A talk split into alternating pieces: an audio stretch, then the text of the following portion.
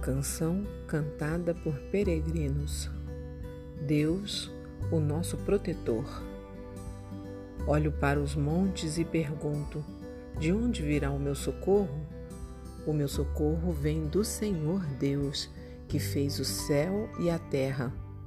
Ele, o seu protetor, está sempre alerta e não deixará que você caia.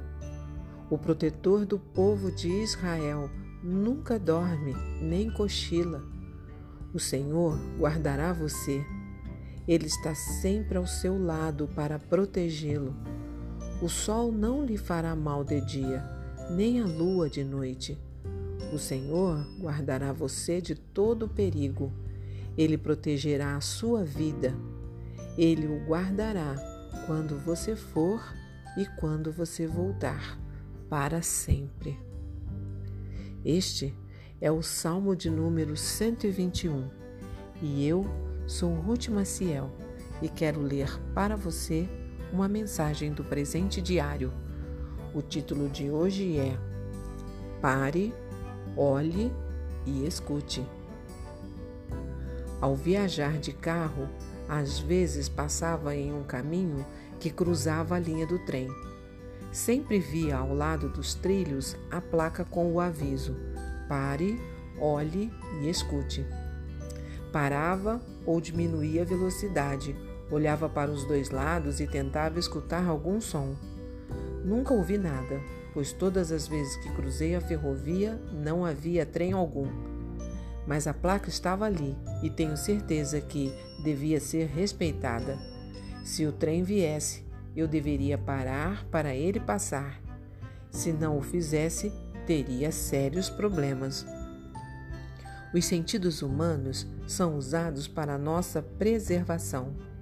Eles nos ajudam a avaliar quando seguir e qual melhor direção a tomar. Parar, olhar e escutar antes de avançar é muito importante em várias situações. Pare Talvez você esteja andando rápido demais e deixando de apreciar o que está ao seu redor. A alta velocidade pode impedir você de enxergar melhor e de decidir com acerto. Pare de pensar apenas em si mesmo, reflita nas maravilhas de Deus e em como somos pequenos diante dele.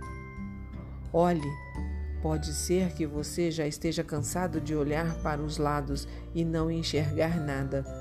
Tudo está tão parado e vazio como uma linha de trem abandonada. Mas falta olhar para cima, de onde vem toda sabedoria, força e consolo.